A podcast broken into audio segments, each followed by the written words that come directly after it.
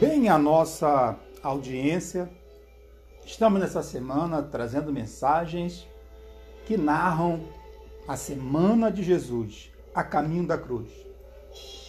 Hoje é quarta-feira e nós vamos ver o que Jesus teria feito na quarta-feira, sabendo que na sexta-feira ele seria crucificado. Sábado passaria no sepulcro e no domingo ele ressuscitou.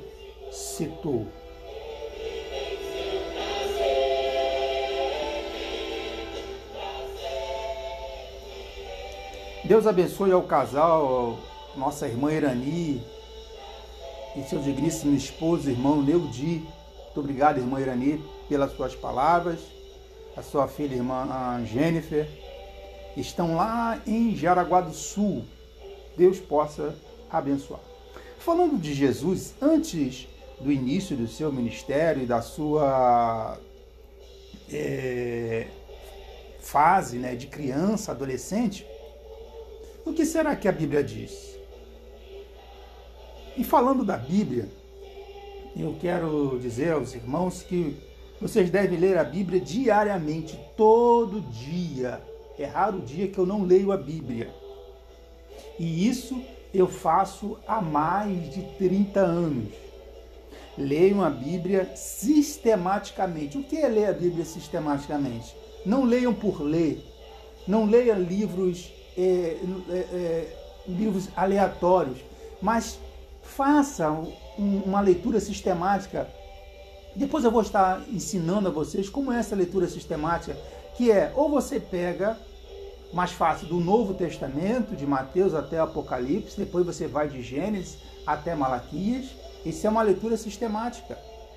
A minha esposa ela ela ela ela lê aleatoriamente, ela pega um livro, tipo Cantares ou Provérbios e começa a ler. Eu já não, eu já não uso essa, dessa, desse jeito, eu gosto de ler de forma crescente. Começo do Novo Testamento e sempre finalizo com o, o Antigo Testamento. É, leiam ela diariamente, sistematicamente e leiam ela anualmente. Eu, já, eu sei que tem pessoas que já leram a Bíblia diversas vezes. Eu, humildemente, já li a Bíblia dez vezes. Estou lendo é, e continuo lendo a Bíblia. E cada vez que eu me debruço para ler a Bíblia, eu a, a, iniciei agora em janeiro, já estou no, no, livro de Hebreus. Terminei hoje Filemon, já estou entrando, amanhã estou entrando no livro de Hebreus. É, falando da leitura da Bíblia, antigamente eu, eu, tinha uma coisa que eu tinha que ler era em um ano. E eu já li a Bíblia em nove meses, toda em nove meses. Mas hoje em dia não. Hoje em dia eu prefiro levar mais de um ano, às vezes dois anos para concluir a leitura da Bíblia, ou dois anos e meio, como já aconteceu, mas que eu pare e aprenda um pouco. Né? Porque não é só você ler, é você meditar. Muito bem, não há relatos é, em toda a Bíblia sobre a infância de Jesus, mas sim casos mais revelantes. Por exemplo, a Bíblia narra o seu nascimento. Lucas, capítulo 2, versículo 4 ao versículo 7. Vou repetir porque a, a, a nossa irmã Irani eu, eu, é, é, já me mandou foto e eu vejo que ela abre a Bíblia e acompanha. Então, para a irmã Irani, para os demais irmãos que gostam de fazer isso, ou então depois, com calma, você pode é, é, fazer a sua, a sua meditação. Lucas, capítulo 2, versículo 4 ao 7 narra o nascimento de Jesus. Aos oito dias foi-lhe dado o nome de Jesus. Olha, foi, foi, deu até o nome. E foi apresentado o Senhor no templo. Era o costume né, de se apresentar é, as crianças ao Senhor. E isso está em Lucas, capítulo 2, 21 ao 24. Repetido, Evangelho de Lucas, capítulo 2, versículo 21, versículo ao 24. Depois você vai lá e pode conferir. Ainda criança, é, junto com seus pais, eles fogem para o Egito. Por que, que essa fuga? Porque Herodes é, soube né, do nascimento do Messias e cometeu o primeiro infanticídio da história.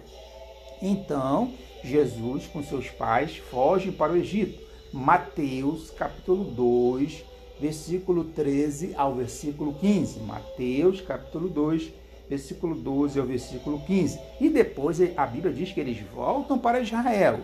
Mateus capítulo 2 ainda, agora versículo 19 ao versículo 3. Mateus capítulo 2, versículo 19 ao versículo 23.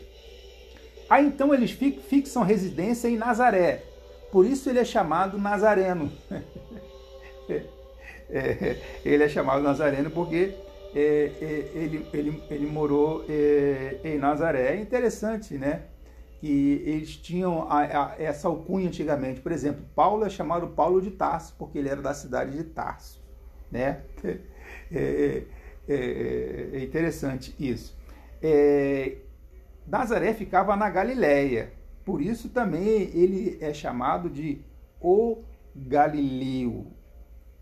Aos 12 anos, ele é citado é, numa festa da Páscoa, sentado entre mestres, ouvindo-os e fazendo-lhes perguntas. Isto quer dizer, irmãos, que Jesus, aos 12 anos, entra numa faculdade. E ali, ele não conversa com os alunos, não, ele vai conversar com os professores, com os doutores, chamados doutores da época. E, e ou, ouve os doutores e começam, faz, e começam a fazer pergunta a esses doutores. É como se, só para você ter um exemplo, é como se ele, é, é, uma criança chega num, num curso é, de matemática e começa a falar sobre fração, sobre matemática, álgebra, aritmética, e isso causou espantos, porque ele não era aluno. Então, para vocês terem uma ideia, foi isso que aconteceu. E isso está registrado em Lucas, capítulo 2, versículo 41 ao versículo 50, para depois você ler lá e fazer a sua anotação tem pessoas que gostam de anotar, eu gosto. Até hoje eu tenho as minhas, as minhas anotações. É, é, hoje é menos, né? Porque eu já estou com farto material. Mas ainda hoje, quando eu, eu, eu é, acho algo interessante, eu anoto na minha agenda. A minha esposa, sabendo disso, às vezes quando ela tem algo, ela ouve algo interessante, ela também anota, depois ela me passa. Isso é muito bom, porque isso me, me hoje me dá subsídio e material para poder pregar e ensinar. Depois, é, é, é, Jesus volta ao, ao cenário bíblico por volta dos 30 anos, ao ser batizado no Rio Jordão por João Batista. O que, que ele fez dos 12 anos aos 30 anos? Né? São os 18 anos aí de é, é, é, obscuro. Irmãos, eu não sei. Se a Bíblia não fala, quem sou eu aqui para falar alguma coisa?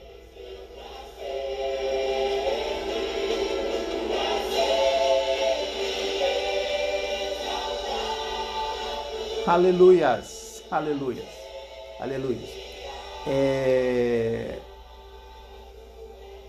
Eu agora também lancei um, um, um, blog, né? Eu já tinha um blog, mas estava meio. Agora eu estou com uma nova plataforma.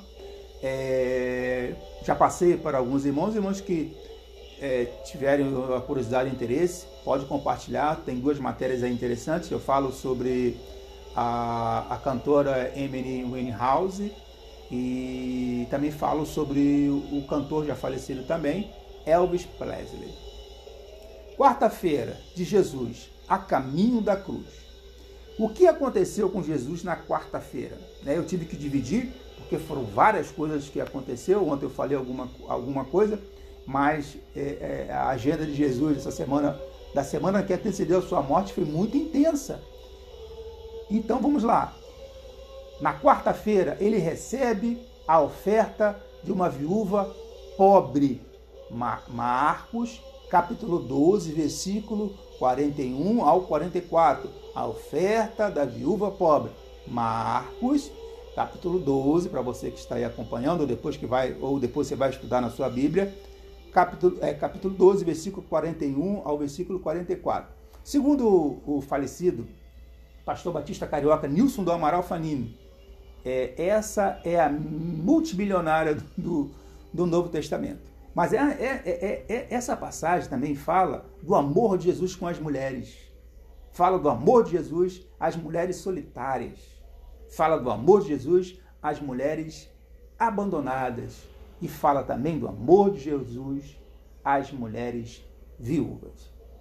É, ele também recebe a visita dos gregos. João capítulo 12, versículo 20 ao versículo 36. Você vê que a agenda de Jesus foi bem ocupada aí na, na semana da sua crucificação. Provavelmente esses, esses gregos eram, foram convertidos à fé judaica. Né? É, ele também bate duro, né? fala do ensino da incredulidade. João, ainda em João, é, primeiro foi João 12, 20 ao 36, a visita dos gregos, ainda com a Bíblia aberta no livro de João, é, no capítulo 12 ainda, só que agora o versículo 37 ao versículo 50. Grande parte do povo não crê em Jesus, como ainda hoje. Ainda que aquele povo daquela época tenha presenciado sinais e maravilhas, aqueles, aquele povo era incrédulo. Então Jesus dá um ensino ali acerca da incredulidade. É, o sermão profético, essa daí, para mim, é essa, é, é, é essa é o ápice, é um dos atos mais importantes da semana que antecedeu a morte de Jesus. Foi o sermão profético. Ele fala do princípio das dores. Depois eu quero que você, com calma, abra sua Bíblia e dê uma estudada. E qualquer coisa, qualquer dúvida, é só você falar, perguntar. Se a gente não souber, a gente vai procurar saber. Mateus 24, versículo 1 ao versículo 14. Vou repetir. O sermão profético, o princípio das dores, chamado também o sermão da montanha ou o sermão do monte das oliveiras. Mateus 24, versículo 1 ao versículo 14. Ainda em Mateus, nesse, nesse sermão profético, ele fala de eventos futuros e seus sinais. Já antecedendo aí, já é, é, é, profeticamente, já falando sobre o futuro que hoje nós estamos vivendo, em 2021. Mateus 24, 15 ao 42. Depois, com calma, você estude Mateus 24, é, 15 ao 42.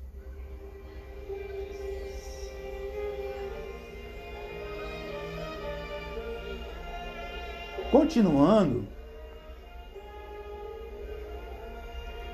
ele fala da parábola das dez virgens, que é muito conhecida aí, não queremos aqui entrar no mérito, né? Mas você pode ver em Mateus 25, 1 ao 13, está dentro do contexto do Sermão do Monte. É, ele fala outra parábola, você sabe, já, já, já ouviu, né? Que a parábola é do grego parabólica, é mais uma comparação. E ele faz um, a, a fala da parábola dos dez talentos, Mateus 25, 14 a 30. Depois, com calma, você leia aí e estude. Mateus 25, 14 ao 30. E o que é um talento? O talento era uma unidade monetária do Novo Testamento. Esta parábola é uma advertência que é, o nosso lugar e o nosso serviço no céu dependerão da nossa fidelidade, da nossa vida e serviço aqui na terra. Isso é muito interessante. É, o ensino sobre o dia do juízo, ainda em Mateus 25, você vê que esse sermão profético ele é grande, o sermão da montanha é muito grande e muito lindo de se ler e de se estudar. O ensino sobre o dia do juízo, Mateus 25, 31 ao versículo 46. Mateus 25, 31 ao 46. Depois, por favor, dê uma lida lá, dê uma estudada e se tiver alguma dúvida, é, você pode deixar nos seus comentários e falar depois. Aqui há uma separação dos seus seguidores obedientes e dos que são incrédulos e fingidos, né? Porque Jesus sabia que nem todo aquele que o seguia era obediente e, e, e cria nele. Alguns que estavam ali atrás dele por causa dos milagres. outros estavam ali por causa da multiplicação dos pães, mas havia pessoas que realmente estavam ali porque acreditavam que ele era o Messias. E por último, o complô de Judas e dos judeus, Mateus 25, Mateus 26, perdão, de 1 ao 5, que eu vou falar a partir de amanhã, quinta-feira, que vai é a véspera.